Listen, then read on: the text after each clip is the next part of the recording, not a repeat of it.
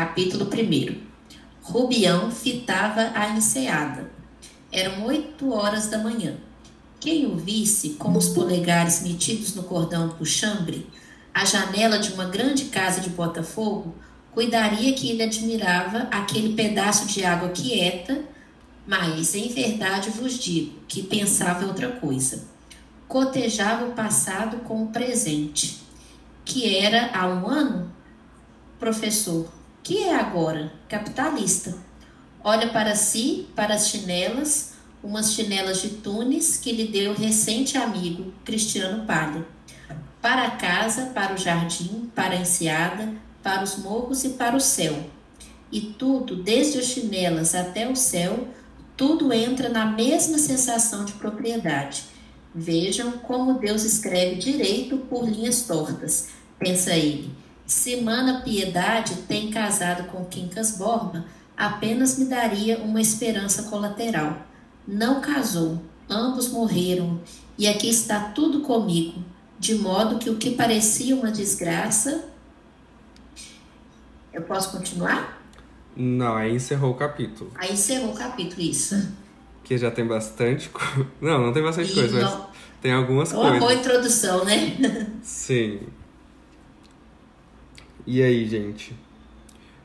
Cotejava o passado com o presente. Essa questão do espelho, né? Do que você está vivendo agora com a sua origem. Que era há pouco tempo, né? Ele vai dizer há um ano, um professor. E agora um capitalista. Então esse contraste da posição social que ele ocupava antes e agora com essa nova posição que ele idealiza, né? Então, desde as chinelas até o céu. Então, e o próprio, as próprias palavras que ele usa, como se fossem é, profissões, mesmo lugares que se ocupa né, na sociedade. Então, professor como uma coisa mais simples, né? E capitalista como uma escalada mesmo de, de ascensão profissional, né? Uhum.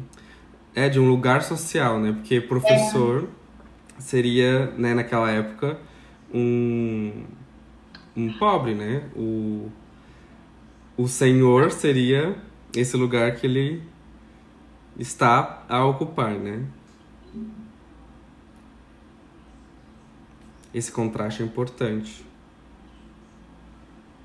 Essa sensação de propriedade, né? de ter.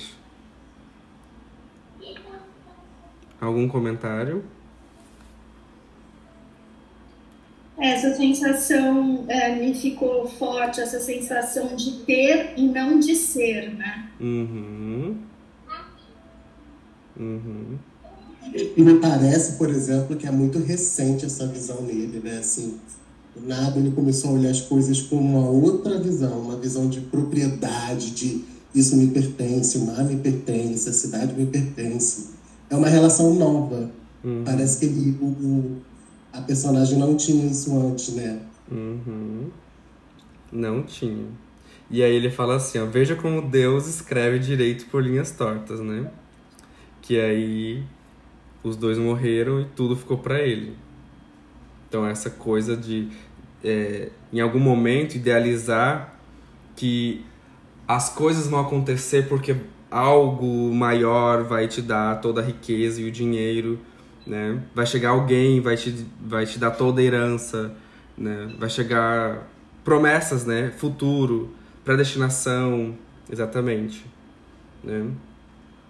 Se você trabalhar bastante, você vai conseguir, né? Então, essa esperança do que vai acontecer, né?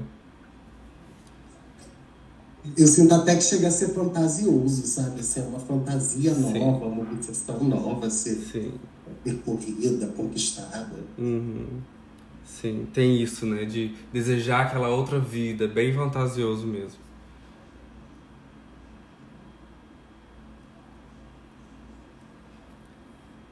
Vamos seguir?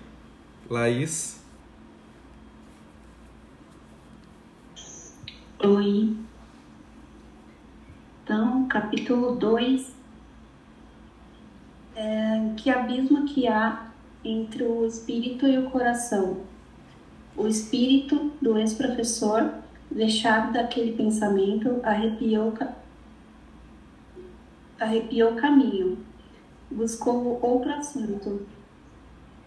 Uma canoa que ia passando, o coração, porém. Nossa, a situação tá linda, né? Uma canoa que ia passando, o coração, porém, deixou-se estar a bater de alegria. Que lhe importa a canoa nem, nem o canoeiro, que os olhos de Rubião acompanham. Arregala, arregalados, é, ele, coração, vai dizendo que, uma vez que a mana Piedade tinha de morrer, foi bom que não casasse. Podia vir, vir um filho ou uma filha. Bonita canoa, diz assim, como obedece, é, como obedece bem os filhos do, do homem, o certo é que eles estão no céu. Ele está intercalando pensamentos, né? Pensamento e fala. Uhum. É isso, uma antecipação de uma possível queda, né? Que é justamente algo que a gente percebe bastante na neurose de classe, é que algo vai acontecer e tudo isso que você está vivendo é um sonho fantasioso e alguém vai chegar e vai arrancar tudo de ti, né? Aí no caso ele fantasia com a possível, né? Se tivesse uma criança, ele não ganharia, ele não receberia, né?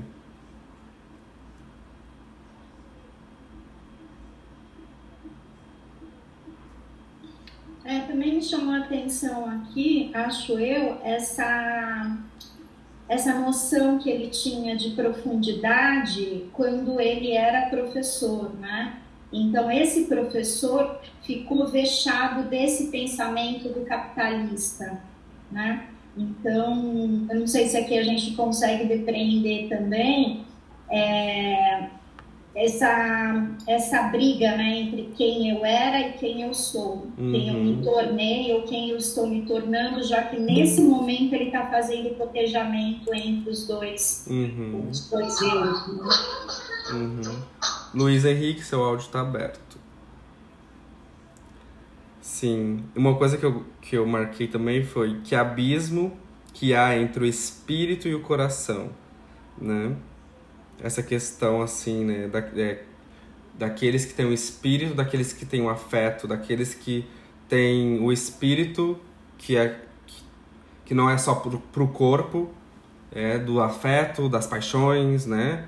É, colocando essa questão das paixões como algo é, animalesco e o espírito daqueles que, né, tem alma. Né? O espírito do, do ex-professor né, naquele pensamento. É, de novo, essa separação, né? Uhum. Seguimos. Um criado trouxe o café. Rubião pegou na xícara. E enquanto lhe, deixava é, lhe deitava açúcar, ia disfarçadamente mirando a bandeja, que era de prata lavrada. Prata, ouro, eram os, é, eram os metais que amava de coração. Não gostava de bronze, mas o amigo Palha disse-lhe que era é, matéria de preço. E assim se, expli se explica este par de figuras que aqui está na sala. O me, um Mefi, Mefistófeles e um Fausto. E a nota de rodapé é um dos muitos nomes do diabo, o Fausto são personagens do Fausto, uma tragédia, um poema de Johann Johann. Tivesse, porém, de escolher, escolheria a bandeja, primor de, de argent, argentaria, execução fina e acabada. O criado esperava teso e sério. Era espanhol, e não foi sem resistência que Rubião aceitou das mãos de Cristiano, por mais que lhe dissesse que estava acostumado com os seus crioulos de Minas e não queria línguas estrangeiras em casa. O amigo Palha insistiu, demonstrando-lhe a necessidade de ter criados brancos. Rubião cedeu com pena. O seu bom pajem, que ele queria pôr na sala, pôr na sala com um pedaço de da província, nem o pôde deixar na cozinha, onde reinava um francês, Jean. Foi, desgra foi desgraçado a outros serviços. Quincas Borba, Quincas Borba está muito impaciente? Perguntou Rubião, bebendo o último gole de café e lançando um último olhar à bandeja. Me parece que sim. Lá vou soltá-lo. Não foi. Deixou-se ficar, algum tempo, a olhar para os móveis, vendo as pequenas gravuras inglesas que pendiam na parede por cima de dois bronzes. Rubião pensou na bela Sofia, mulher do palha. Deu, deu alguns passos e foi sentar-se no puff, ao centro da sala, olhando para longe. Foi ela que me recomendou aqueles dois quadrinhos, quando andávamos as, os três a ver coisas para comprar. Estava tão bonita, mas o que eu mais gostava dela são os ombros que vi no baile do coronel. Que ombros! Parecem de cera, tão lisos, tão brancos. Os braços também, ó, oh, os braços, que, que bem feitos. Rubião suspirou, cruzou as pernas e bateu com as, com as borlas. Nota: tufos arredondados de onde, de onde pendem franjas ou traçados. Do chambre sobre os joelhos. Sentia que não era inteiramente feliz, mas sentia também que não estava longe a felicidade completa. Recompunha de cabeça uns ombros, os olhos, uns requebros sem explicação. A não ser esta, que ela o amava e que o amava muito. Não era velho, ia fazer 41, 41 anos, e rigorosamente parecia menos. Essa observação foi acompanhada de um gesto, passou a mão pelo queixo, barbeando, barbeado todos os dias, coisa que não fazia dantes, por economia e, e desnecessidade. Um simples professor usava suíças, mais tarde deixou crescer a barba toda, tão macias que dava gosto passar os dedos por elas. E recordava assim o primeiro encontro na estação de Vassouras, onde Sofia e o marido entraram no trem da estrada de ferro, no mesmo carro em que ele descia de Minas. Foi ali que achou aquele par de olhos viçosos que pareciam repetir a exortação do profeta: Todos vós que tendes sede, vinde às águas não trazia ideias adequadas ao convite, é verdade. Vinha com a herança na cabeça, o, o testamento, o inventário, coisas que é preciso explicar primeiro, a fim de entender o presente e o futuro. Deixemos Rubião na sala de Botafogo, batendo com as borlas do chambre nos joelhos e cuidando da bela Sofia. Vem comigo, leitor. Vamos vê-lo, meses antes, à cabeceira do Quincas Borba.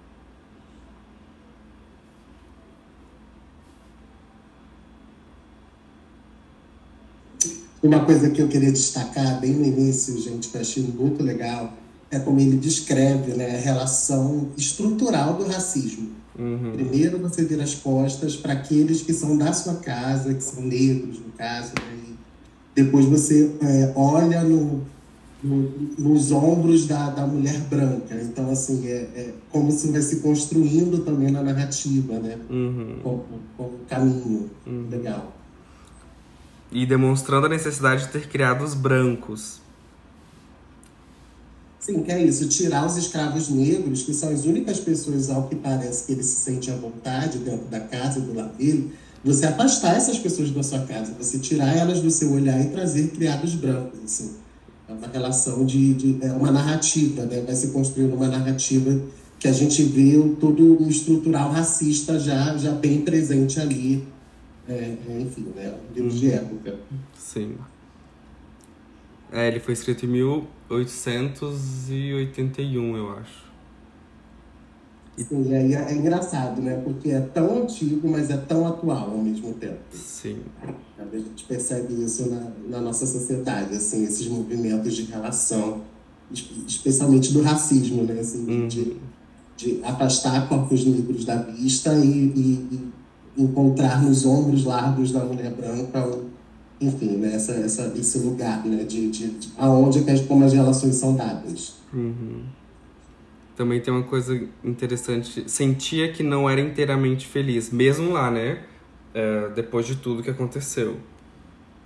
Mas sentia também que não estava longe a felicidade completa. Então, essa ideia de que a felicidade completa vai vir, né? Isso tudo é muito importante para os temas que a gente vem tratando aqui, né? É uma coisa que, é, que, me chamou também a atenção, mas eu não consigo decodificar, né? É quando ele traz o Mefistófeles e, o, e um Fausto, né? Que é uma obra de Goethe.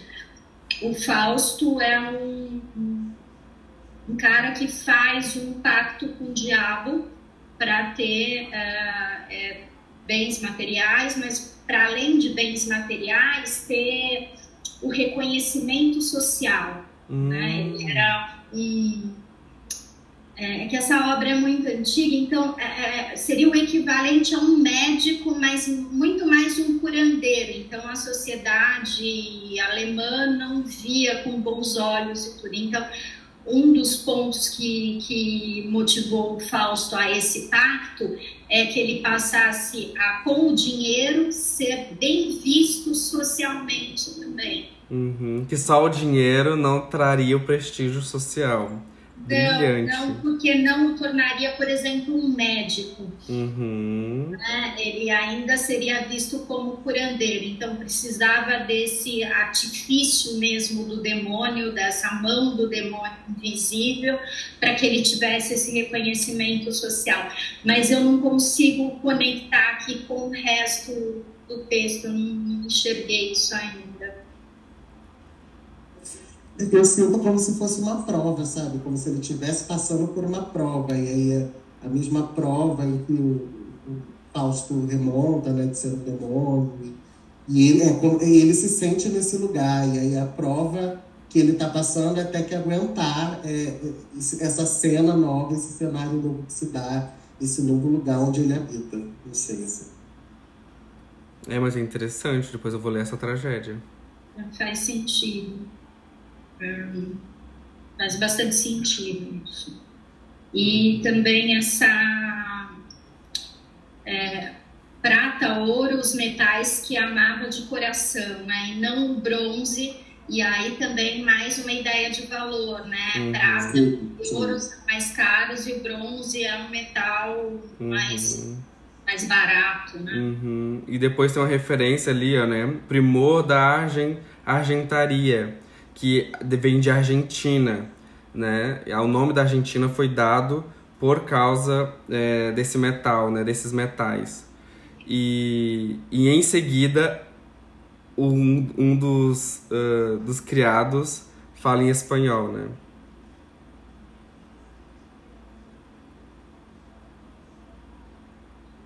Depois vem de novo um simples professor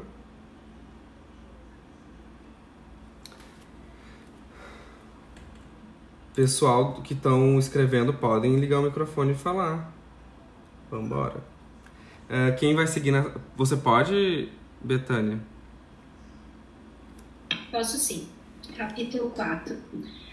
Este Quincas Borba, se acaso me fizesse o favor de ler as memórias póstumas de Brás Cubas, é aquele mesmo náufrago da existência, que ali parece, nem digo, herdeiro inopinado e inventor de uma filosofia Aqui os tem agora em Barbacena.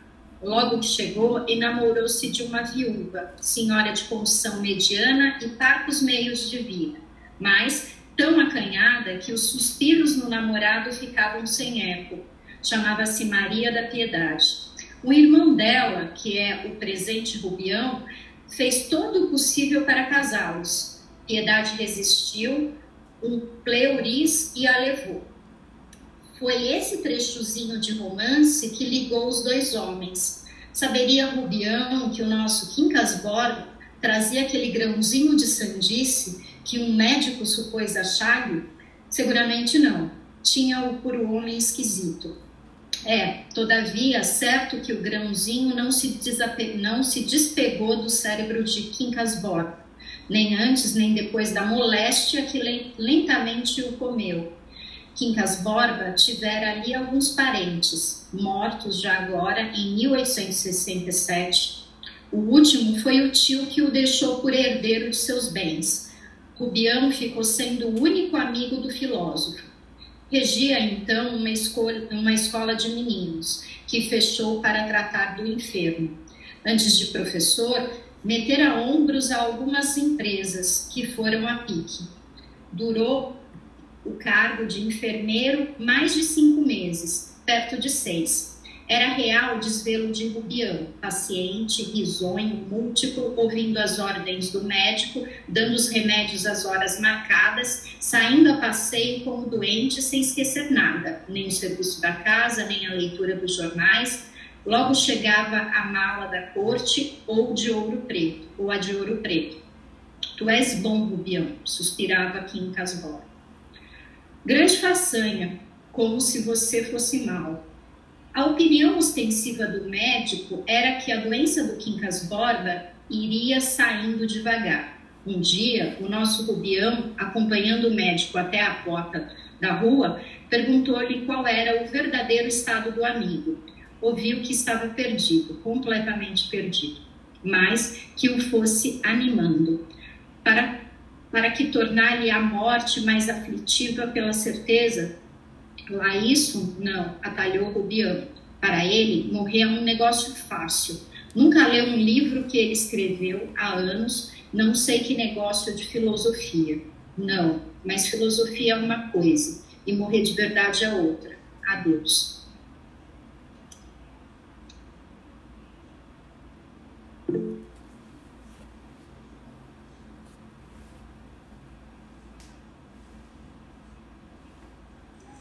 Acho muito massa esse jogo que ele traz do filósofo, né? Assim, de ele ter uma visão, o que torna ele filósofo é ter uma visão muito peculiar sobre a, a passagem dele, né? Até então, o que a gente sabe sobre ele.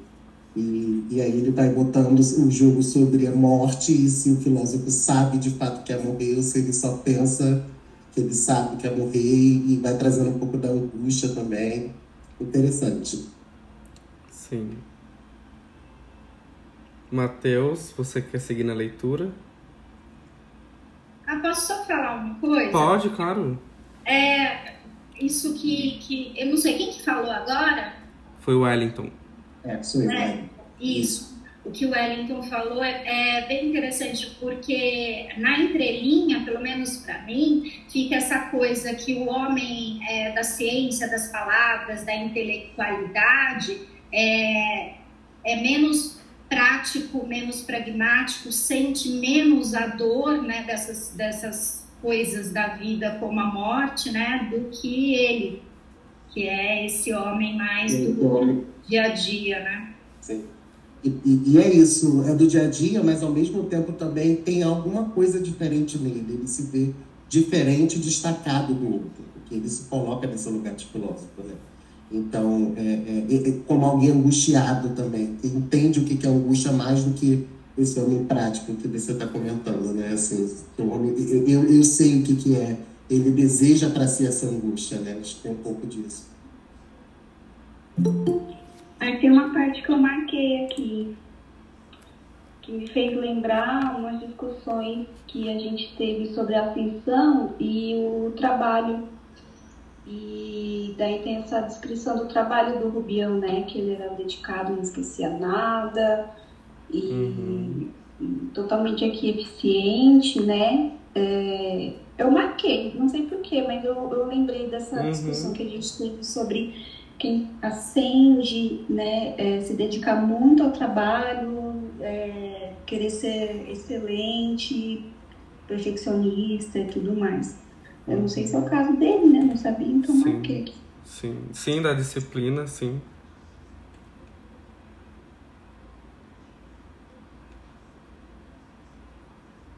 Oi, Fábio. Então, Oi. Posso, sim. sim. Posso continuar? Uhum. O Rubião achou um rival no coração de Quincas Balba. Um cão, um bonito cão, meio tamanho, pelo, cor de chumbo, malhado de preto. Incas Borba levava-o para toda parte. Dormiam no mesmo quarto. De manhã, era o cão que acordava o senhor, trepando ao leito, onde, onde trocavam as primeiras saudações. Uma das extravagâncias do dono foi dar-lhe o seu próprio nome, mas explicava-o por dois motivos, um doutrinário, outro particular. Desde que Humanitas, segundo a minha doutrina, é o primeiro da vida e reside em toda parte. Existe também no cão, e este pode assim receber um nome de gente, seja cristão ou muçulmano. Bem, mas por que não lhe deu antes o nome de Bernardo? Disse Rubião com pensamento em um rival político da localidade.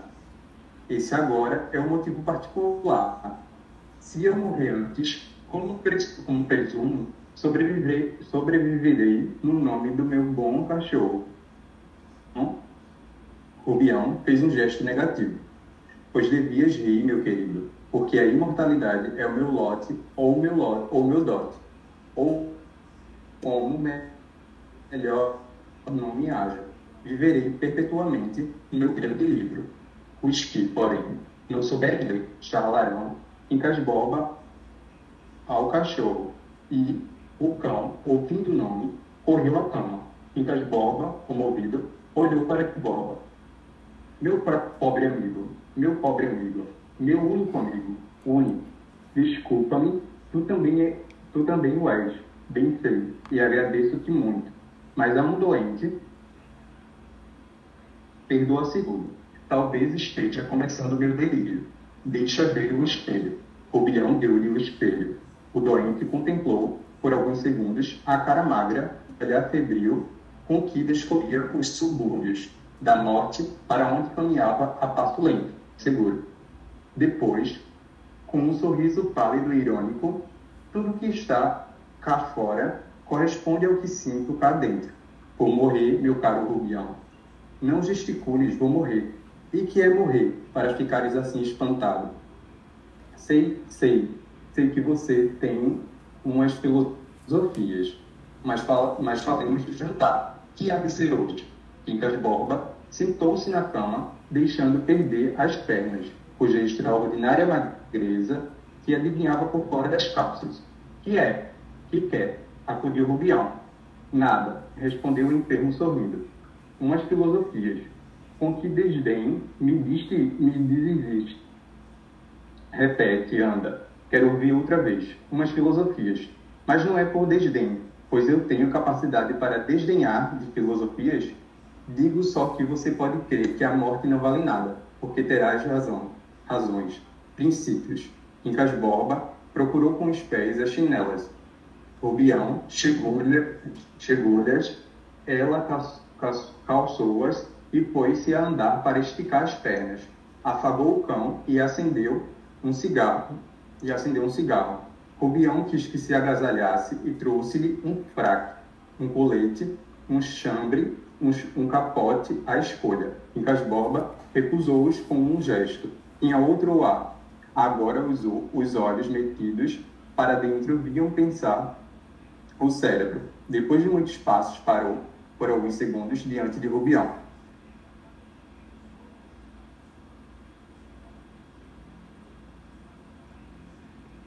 As coisas vão ficando mais em contraste, né?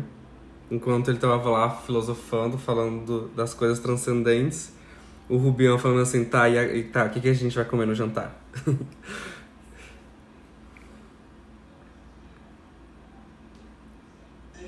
Então, uma, uma coisa nessa passagem específica, né, que ele vai se associando, ele vai, ele se vê no animal, ele se vê no cachorro, ele se vê é, no instinto. E aí o corpo dele, que até então é o que ele tinha chamado de filósofo, ele próprio, está em cima de uma cama, é, caquético, doente. Então, é, é, e eu me eternizo no, no, cachorro. Assim, o cachorro vai prolongar minha, a, o meu nome. Então, assim, é, é como que é no instinto que ele encontra uma forma de se eternizar. E eu acho que ele vê no cachorro uma forma de ter não sei, de aprofundar mais essa relação no mundo que ele mesmo não teve, porque ele estava tão preso na sua reflexão que isso acabou definhando e deixando ele numa cama, assim. Hum. É, isso o, o Quincas, né? Isso, isso.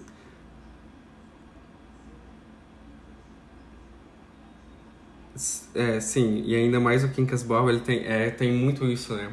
É que é justamente a palavra, mesmo se ninguém souber de nada, irá chamar o cão de Quincas Borba, né? Então, a palavra vai passar e vão ter que citá-lo, vão ter que falar sobre ele, né?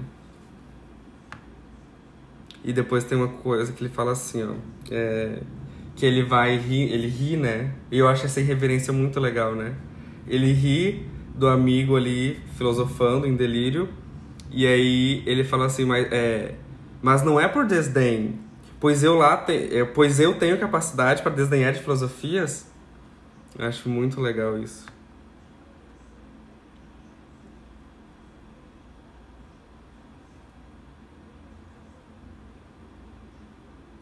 Vambora, vamos seguir. Quem que é agora? Fernanda. Alguém mais quer? Alguém conseguiu ali o livro? André, pessoal.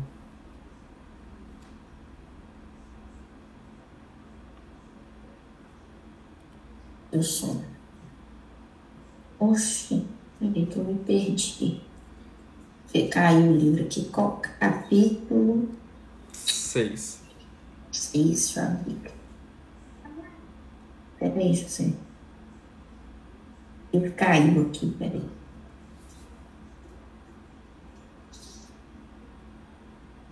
Um. Três, quatro, cinco, seis. Então vamos lá.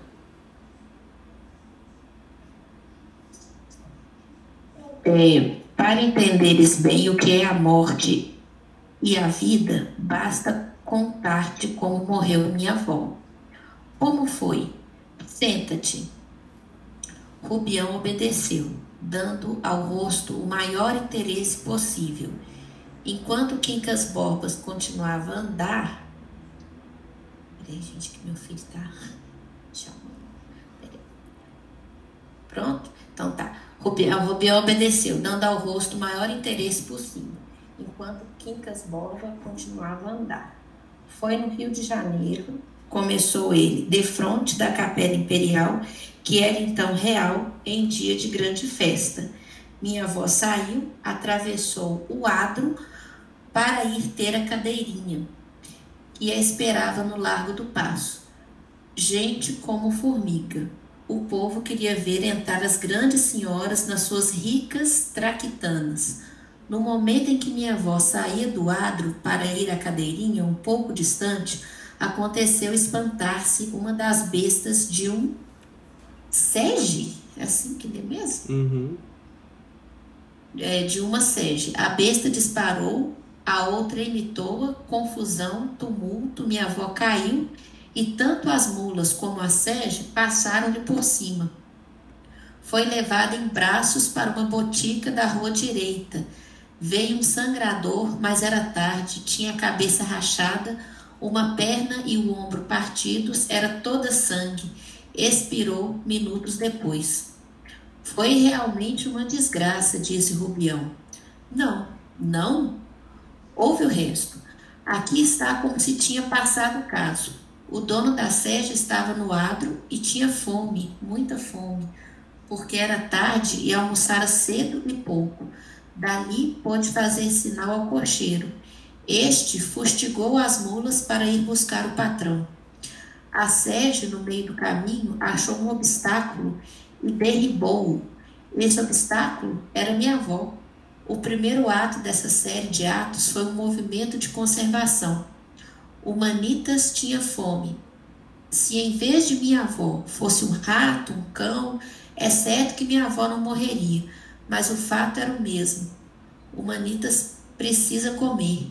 Se em vez de um rato ou de um cão fosse um poeta, Byron ou Gonçalves Dias diferia o caso no sentido de dar matéria a muitos ne necrológios, mas o fundo subsistia.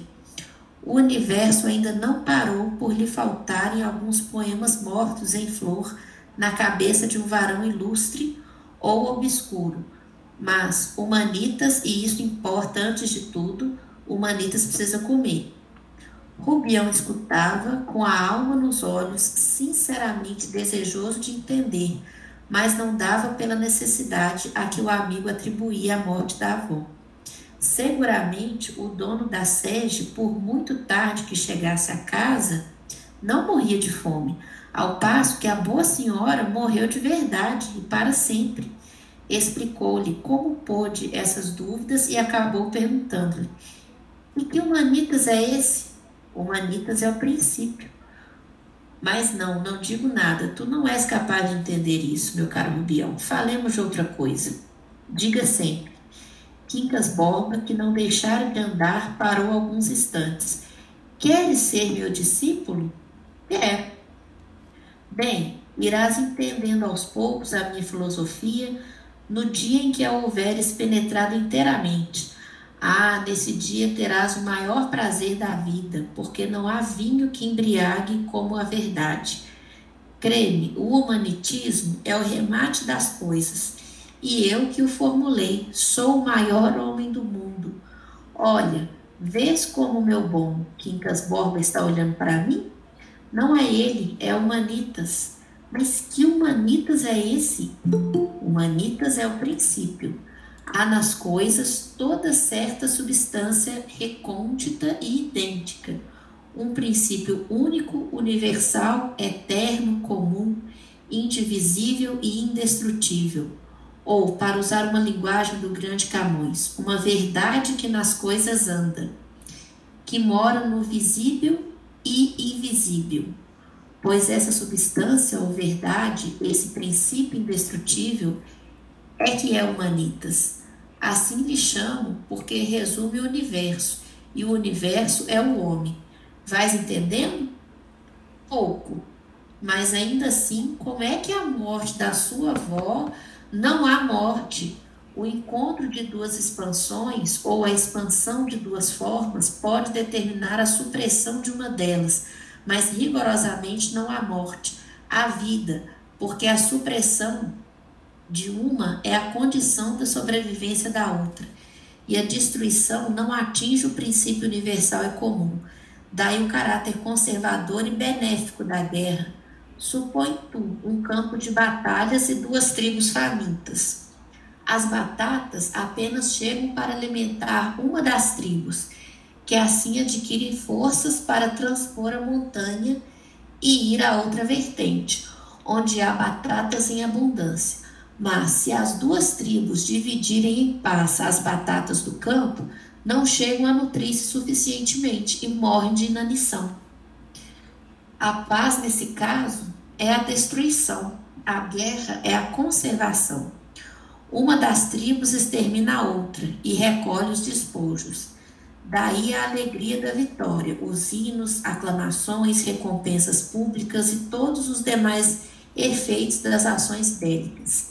Se a guerra não fosse isso, tais demonstrações não chegariam a dar-se pelo motivo real de que o homem só comemora e ama o que lhe é aprazível ou vantajoso e pelo motivo racional de que nenhuma pessoa canoniza uma ação que virtualmente a destrói. Ao vencido, ódio ou compaixão.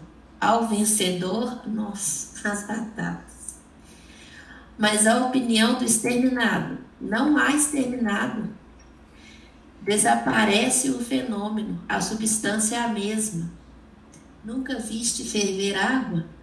hás de lembrar-te que as bolhas fazem-se e desfazem-se de contínuo e tudo fica na mesma água. Os indivíduos são essas bolhas transitórias. Bem, a opinião da bolha, bolha não tem opinião. Aparentemente, há nada mais contristador que uma dessas terríveis pestes que devastam um ponto do globo, e todavia esse suposto mal é um benefício não só porque elimina os organismos fracos, incapazes de resistência, como porque dá lugar à observação à descoberta da droga curativa. A higiene é filha de podridões seculares. Devemos-la a milhões de corrompidos e infectos. Nada se perde, tudo é ganho. Repito, as bolhas ficam na água. Vês este livro? É Dom Quixote. Se eu destruir o meu exemplar, não elimino a obra que continua eterna nos exemplares subsistentes e nas edições posteriores, eterna e bela, belamente eterna, como este mundo divino e supradivino. Tá ok? Não resisti, gente, desculpa. Esse, esse capítulo aí é muita coisa. Eu, eu acho que eu vou ficar mais escutando, porque é muita coisa para mastigar, né, Carlos? Sim, não tem problema. Nossa, muito bacana esse capítulo mesmo. Sim, é muito bom. E só melhora, dá vontade de não querer parar de, de ler, né? É engraçado, né? Porque como a gente tem algumas obras que a gente é, demora uns anos, né? Para entendê-las mesmo, assim, como que é, que até a leitura vai tomando outros significados na cabeça assim, da gente, que esse, esse, esse exemplar mesmo, ele é, ele é antigo, ele é quase que de ensino médio, assim, ele é bem velho mesmo. Uhum. Mas como que fica diferente? Sim. No início lá ele fala da cadeirinha, né? A cadeirinha é aquilo que os escravizados levavam os senhores, né? Os brancos. Não sei se vocês lembram. E o, o SEG era também uma coisa de, de elite, né? Porque era tipo uma caleça, é, uma carruagem, mas era uma carruagem de um lugar puxada por dois cavalos. Então, aí demonstrava também a, é, esse rico atropelando tudo e todos, né? Pela frente, né? Uhum. Sim. Ô, ô Betânia, é, o que, que era o Sérgio mesmo? Desculpa. É, sabe carruagem? Sim. Só que era uma carruagem específica que tinha, eu acho que no máximo dois lugares, mas era mais para um lugar. E o que chamava a atenção é que era puxada por dois cavalos, né? Então você tinha que ter muita grana mesmo para. E não. Agora, uma, uma informação que precisava, depois eu vejo, é, é se a sede funcionava como carro de aluguel, eu acho que não. É, na minha cabeça era só propriedade mesmo, sabe, de muito, de poucos ali com muito dinheiro. Sim, tem um pessoal falando no chat, mas eu não consigo ler. Deixa eu ver. O Luiz Henrique. A Letícia, a Letícia falou Ferrari de dois lugares. Sim. Esse ponto de vista, como um mal necessário, era vigente somente antes da invenção das bombas atômicas? Ponto de vista da guerra. Hum, mal necessário?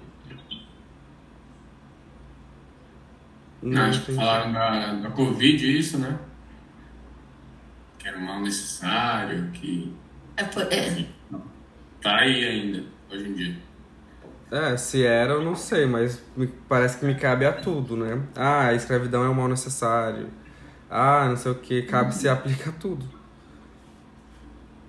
Mas se essa frase foi marcada ali nas bombas, eu não, não tenho essa informação. Mas obrigado, Luiz Henrique. E eu acho que a outra coisa que me chamou a atenção é o humanitismo, né? Que é uma filosofia é, fictícia, né? Criada por Machado de Assis, que aparece nessa obra e parece que aparece também em Memórias Póstumas de Brás Cubas e eu acho que tem um supra-sumo aí do que o Machado de Assis acreditava, era o jeito como ele lia a sociedade de então, né? E, uhum. é assustador o quanto que é atual isso, né? Sim. Dá vontade de apropriar e agora mudar tudo e vai se chamar de, em vez de herói de classe, humanitas, né? É interessante porque é um contraponto à filosofia vigente da época, que era o positivismo, né? Bem lembrado. Era positivismo? Era? Era assim, ainda a herança do Marquês de Pombal, Isso, né? Tá. Uhum. lá da educação, né? Uhum. Sim, do positivismo e humanitas. E não sei se, tava, se ele estava fazendo uma metáfora ao humanismo, né? Que é, é, que é o contraponto, mas ele faz uma leitura machadiana, né? Dessa leitura de mundo incrível, assim. Tem uma parte também que ele fala assim, ó, ser meu discípulo? Não, porque ele diz assim, ó, É, humanitas é o princípio. Mas não, não digo nada, tu não é capaz de entender isso, meu caro Rubião. Falemos de outra coisa. E, tipo, colocando ele nesse lugar de não saber, esse lugar do ignorante, esse lugar de, né, de servi-lo. E aí, em seguida, ele fala: Queres ser meu discípulo? Ou seja, é, quer que eu seja seu senhor? Aí ele diz: Quero, né? Essa servidão voluntária, novamente.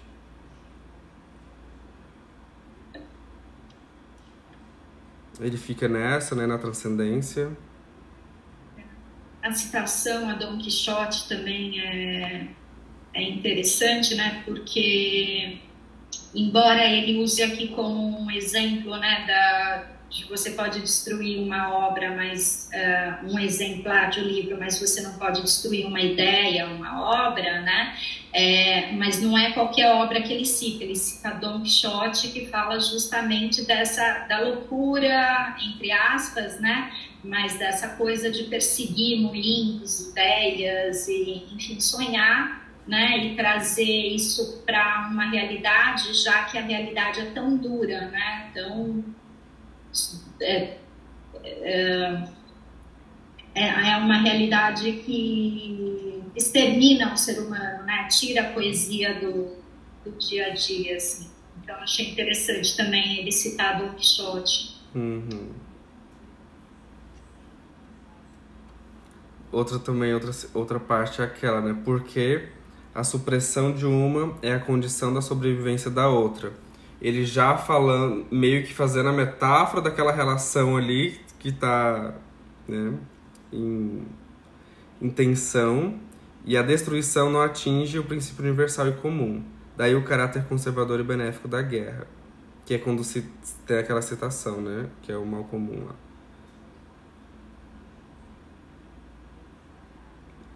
E aí ele segue, em outro momento ele fala assim, pelo motivo real de que o homem só comemora e ama o que lhe é aprazível ou vantajoso, e pelo motivo racional de que nenhuma pessoa canoniza uma ação que virtualmente a destrói.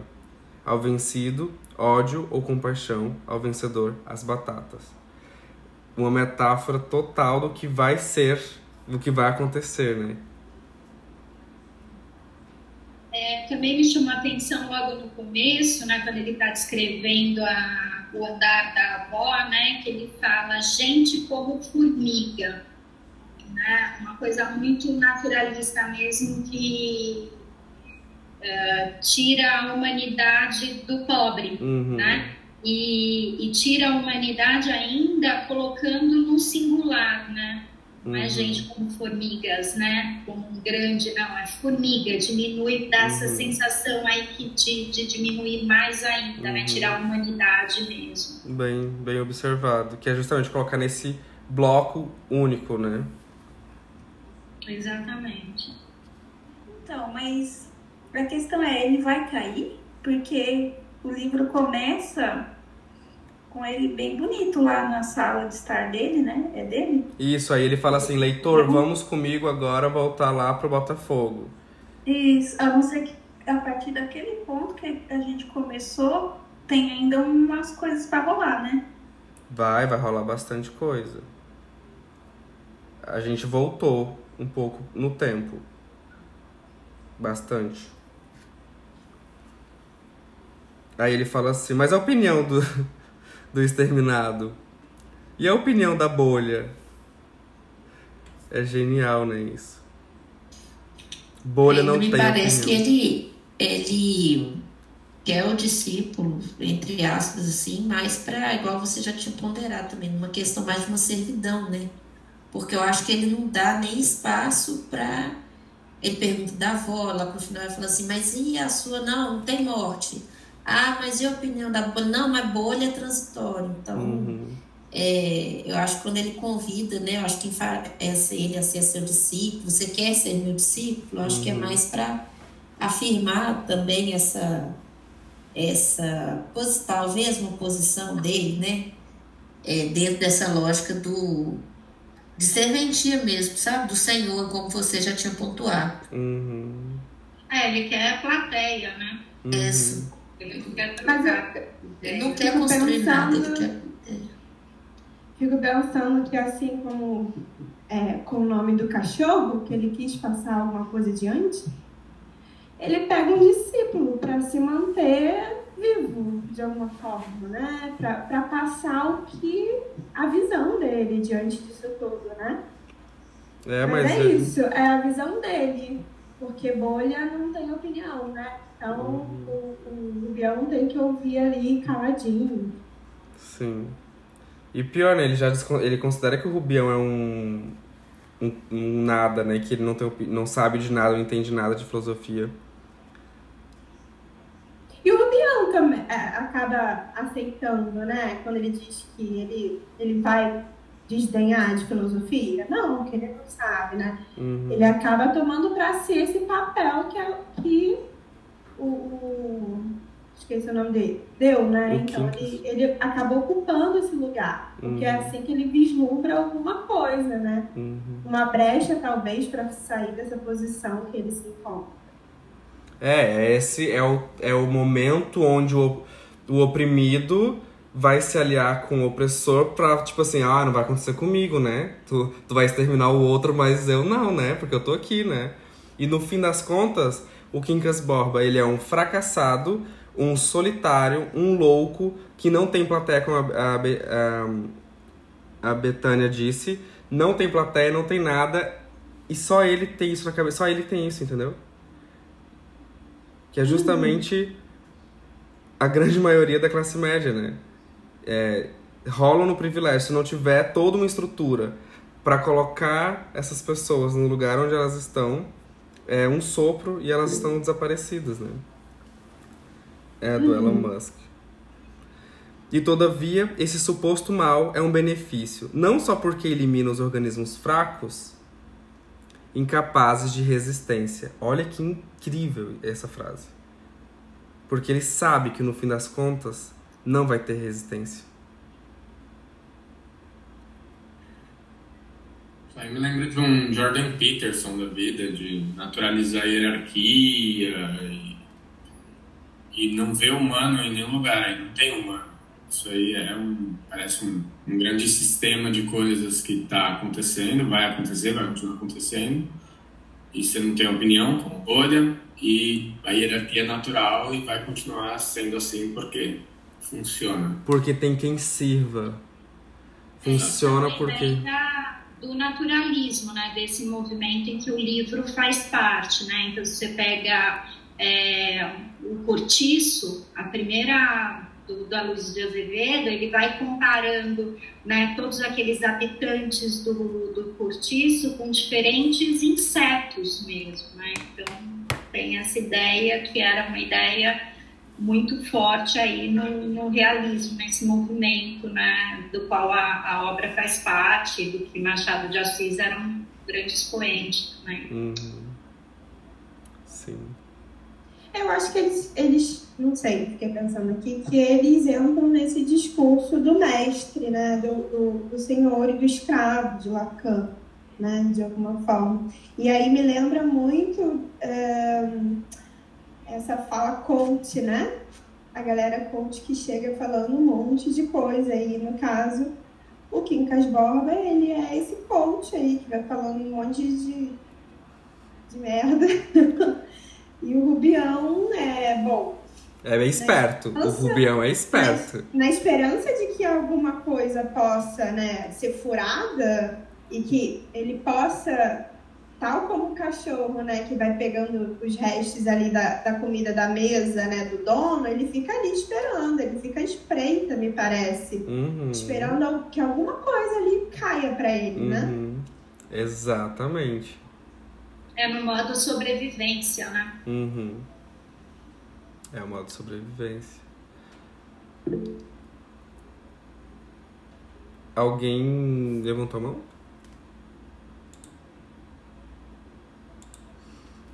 Sim, dá vontade de continuar, né? Mas eu vi que eu nem senti a hora passando. É... Machado é um incrível, né? Eu, eu coloquei lá no Insta, né? Machado estava no momento certo, mas na língua errada. Português já não era a língua que circulava no mundo, né? Por um século ele Uh, eu nem sei né, se alguém sabe se o Machado ele é mundialmente reconhecido e tudo. Mas... É, ele na verdade nos Estados Unidos, nas grandes universidades lá da Liga que tem brasilianistas, ele é traduzido, ele é lido, ele é objeto de é, simpósios, né? Então, dentro da universidade. Então, para poucos. Mas por é, latinos, é por, brasileir, por brasilianos? Não, por... não. Você sabe que tem um dos grandes especialistas no mundo é, na obra do Machado, não é brasileiro, é um norte-americano. Da Clarice também. Da Clarice é, Lispector também. E esse cara, ele andou pelo Brasil aqui fazendo uma pesquisa super séria Inclusive, ele lançou um livro em inglês com alguns contos do Machado que a gente não acha nem em português. Uhum. É uma pesquisa que ele fez para o Machado escrevia muito para jornais, né? E escrevia muitos livros em, em capítulos, dá quase essa ideia que a gente tem de, de, de série, por exemplo, uhum. hoje. Então ele ia publicando em capítulos e em alguns casos ele tinha contos também, que também eram publicados, tipo A Cartomante e tudo. E quando eu li essa matéria desse especialista, depois eu acho e passo lá no chat um, o nome dele. É, ele citava em específico um, um, texto que eu nunca achei aqui para ler, que era um. A gente tem um tempinho ainda para falar rapidinho? Sim, claro. Que eu achei assim muito primoroso, né? Que ele vai descrevendo, Machado vai descrevendo um grande baile que ia ter no Rio de Janeiro, em que ninguém podia faltar, né? Parece que esse conto chama é, o baile das casacas trocadas. Então, é, hipoteticamente, ninguém podia faltar. Todo mundo, da, todos os representantes dos estratos sociais tinham que estar nesse baile por algum motivo um ia conhecer o amor da vida, o outro ia fechar um grande negócio, enfim, tinha que ir. Só que você tinha que ir a esse baile de fraque, você não podia se vestir de qualquer forma. E aí as, a, os estratos sociais que não tinham dinheiro tinham que correr para alugar esse fraque. É, e quem era rico já ia no fraque que já tinha lá no guarda-roupa. Então, na justa medida, limpo, novo, brilhante e desfilava lá no tal do baile super bem vestido. É, os pobres que iam alugar, quem chegou, é, lidou com isso rapidamente, foi alugar isso rapidamente, conseguiu achar do tamanho, mas em alguns casos, por conta da grana, era mais fluido, era numa cor que não era a correta da moda e tudo e outros que deixavam mais para frente, ainda mais para cima da hora, tinham que alugar tamanhos que não eram deles. Então, ou era um fraque muito grande, ou muito curto, muito apertado, e aí ele termina esse conto dizendo que a sociedade brasileira era um grande baile de casacas trocadas né, onde o pobre estava sempre inadequado, mal vestido, com o tamanho errado, com o modelo errado, chegando no momento errado, sem os instrumentos certos para né, fazer a vida ali girar. É, mas eu nunca achei isso, eu só achei esse texto nessa entrevista com a, o, o relato desse especialista. Nossa, eu vou ter que agora, vou, vou só ler Machado de Assis. É. É, é, Incrível. É... Essa analogia das roupas, da vestimenta. Muito bom, muito bom.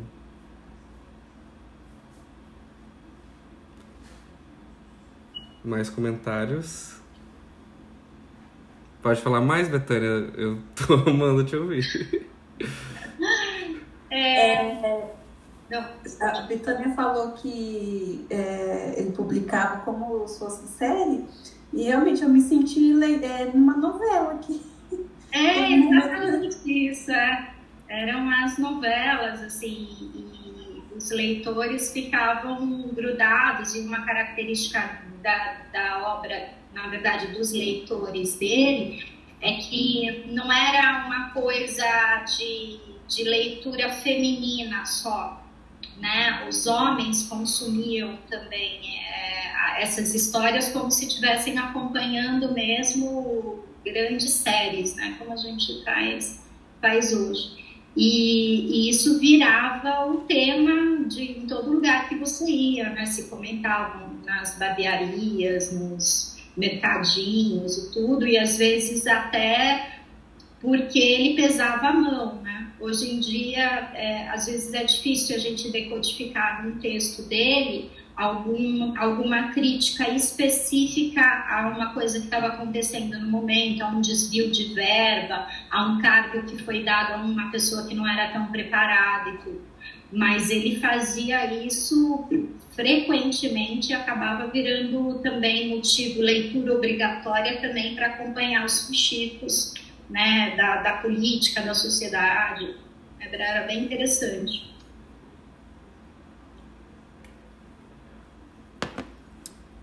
Bom. É isso, Quincas Borba. Um caso de neurose de classe. Eu acho que é só o início, né? Eu acho que procurando Machado a gente vai achar mais coisas. Mas só melhora. É... Mas o que, que vocês acharam? Eu queria ouvir um pouco vocês, assim, de modo geral, vocês que vieram. O que, que vocês acharam da ideia, da proposta? Acolheu todos, ficou chato, pedante. Eu curti, mas eu fico bem nervosa lendo em voz alta. Faz parte.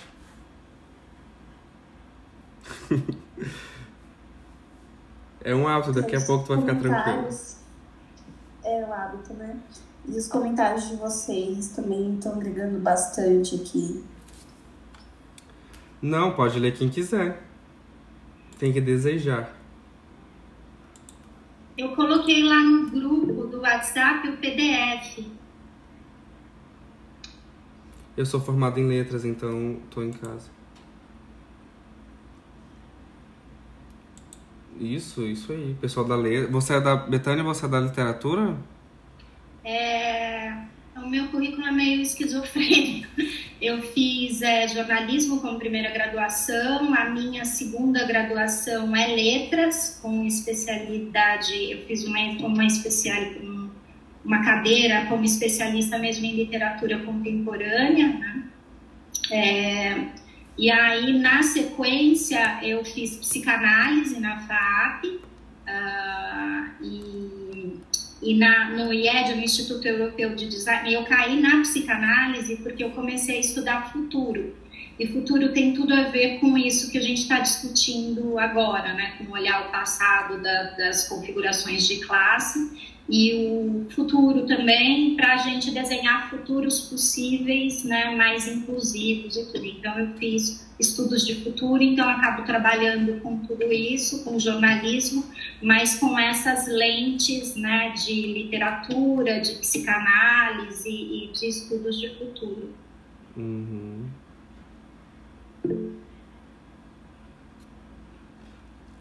Isso aí, isso que enriquece o grupo.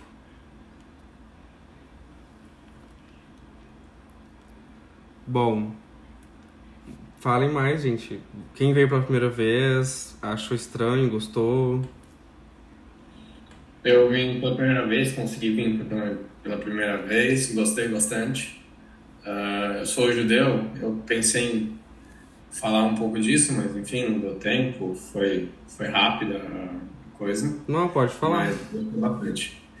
É, não, é, foi naquele contexto, não lembro exatamente qual que era a conexão, mas tinha uma conexão que eu achei bacana na hora. Das batatas.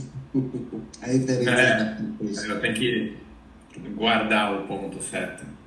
E, e, eu, eu moro em Israel, então é uma loucura, porque o horário é bem, é bem diferente, mas, mas foi interessante. Felizmente consegui participar. Queria participar da última vez, mas não deu, mas vou tentar voltar e participar mais. Tá bem. Pessoal. hoje é minha primeira vez também. Eu achei super massa. Hoje eu trabalhei a beça, o trabalho foi super cansativo, um saco, chato. Aí pintou aqui o, o link.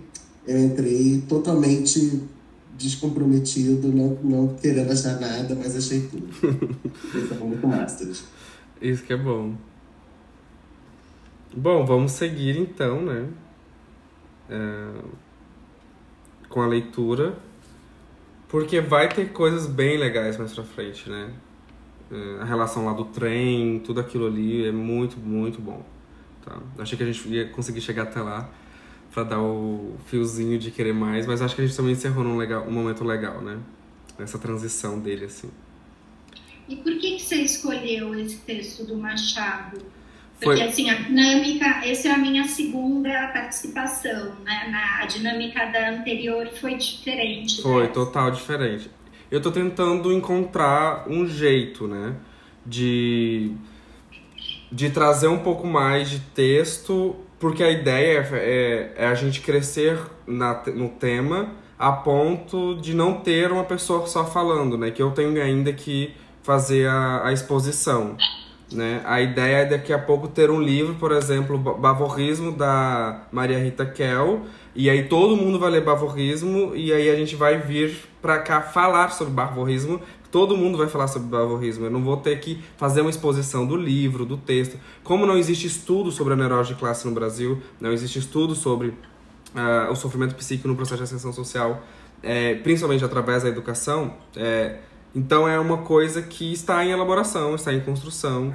É, de novo, eu vou participar de uma, de uma mesa em março, é, lá no Fórum do Campo Lacaniano, no Rio de Janeiro, e eu vou levar o, o tema novamente e, e vamos ver o que, que vai acontecer.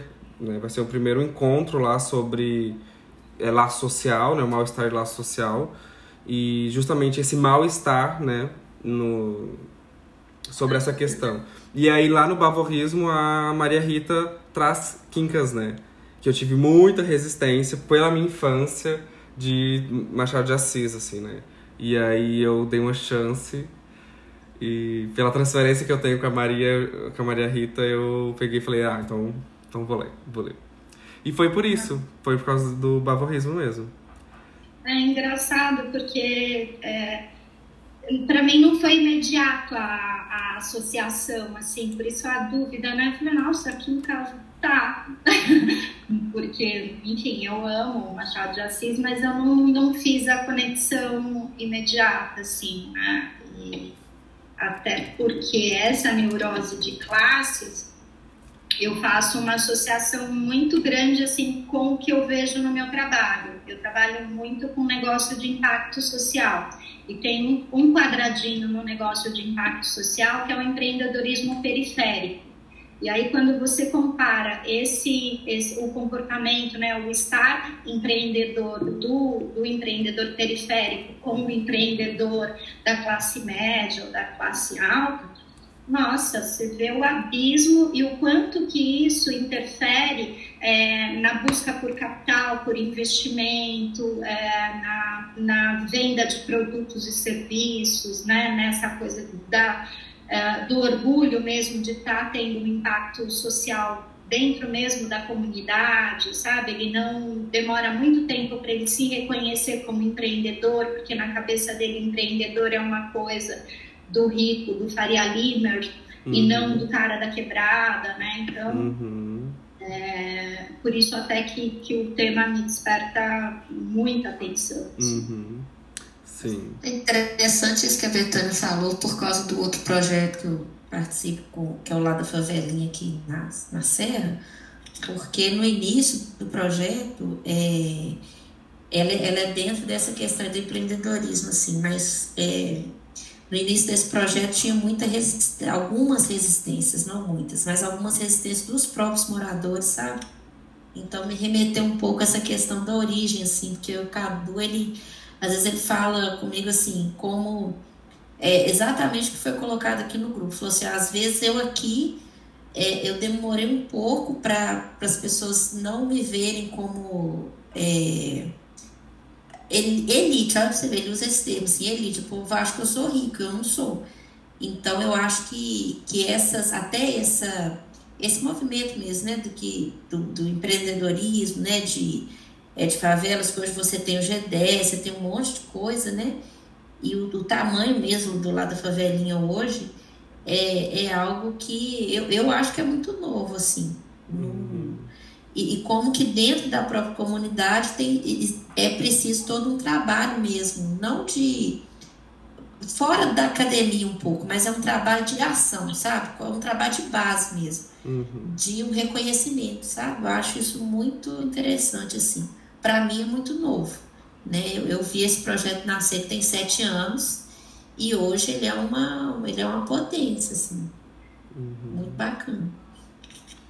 E para quem é novo, né, é importante também falar que na, na semana passada eu não falei, mas esse grupo ele surge justamente dessa necessidade teórica no Brasil, né, que é pensar essa, essas últimas 30 de, eh, essas últimas décadas, 30 anos do, desse processo de ascensão social e como isso impacta, né, psiquicamente esses sujeitos que estão nesses lugares uh, que antes não eram ocupados, né, pela classe popular. E como é se colocar nesse lugar, justamente me parece que é essa roupa, né? É um baile onde todo mundo se sente um pouco inadequado, um pouco não pertencente, um pouco, né?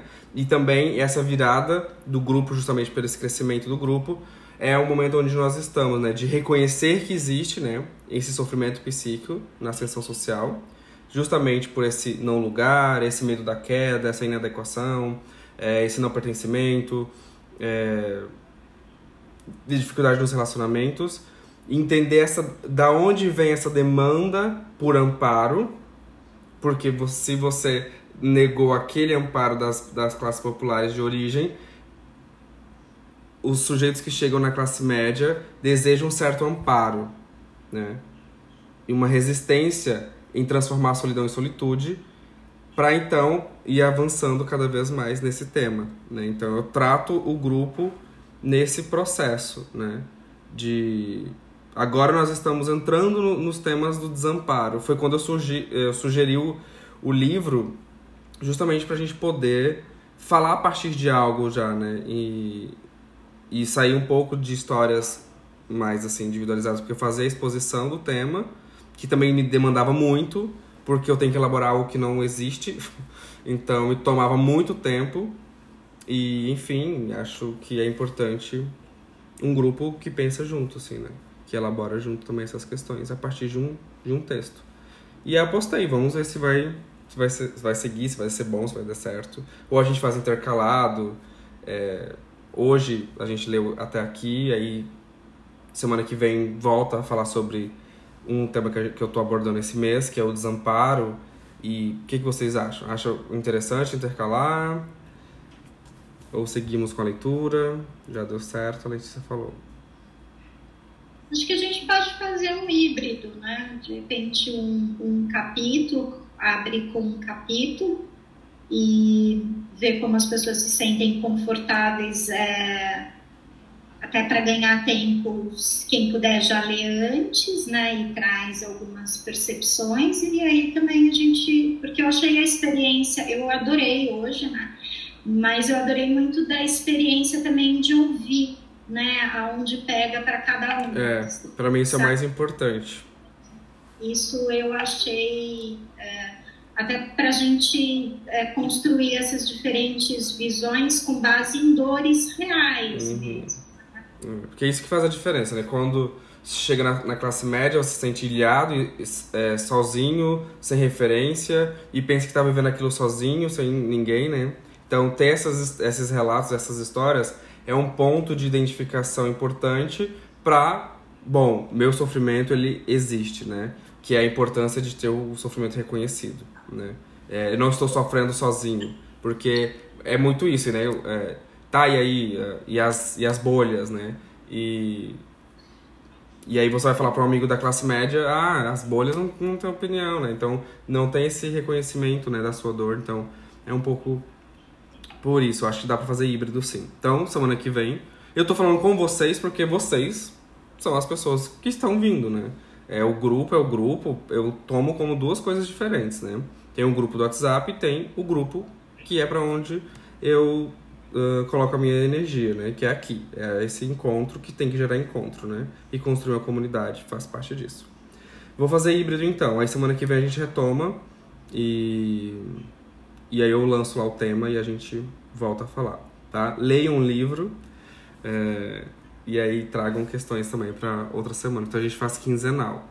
É, quincas. Mas como é que é? Desculpa, como é que é esse outro formato? É porque é, é a primeira vez que eu tô vindo, Uhum. então não sei como é que é. Então, como eu faço? Eu faço a exposição do tema, por quê?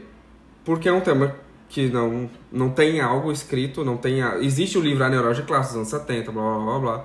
Mas eu tô falando assim, não existe algo que fale ju- justamente sobre a realidade da neurose de classe brasileira, que não é de camponês, que não é de, da Europa, né? Então é totalmente diferente. Nós viemos por políticas públicas, todo, tem todo. É outra coisa. Então, é outra coisa mais similar. Eu faço essa exposição. Por quê? Porque é, tem oportun, pessoas oportunistas já, né? Fernanda e, e Laís, que já estão aqui desde o início, né? Antes eu cobrava, as meninas chegaram na época que eu cobrava o grupo. Aí eu vi que tinha uma demanda gigantesca, aí eu deixei de cobrar o grupo.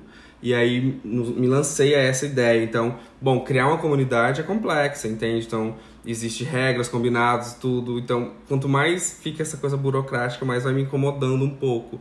Mas é isso. Primeiro eu tenho que conhecer vocês para dar para dar microfone, porque é um pouco diferente de um grupo lá da psicanálise. Então, tipo, ah, todo mundo é da psicanálise. Não, é outro momento, entendeu? Então, aqui não é um lugar só da psicanálise, aqui circula várias pessoas de várias áreas. Então, isso é extremamente rico e importante. Então, eu faço a exposição e depois, se você, Mayara, vê o podcast, você vai entender bem a dinâmica. Tá?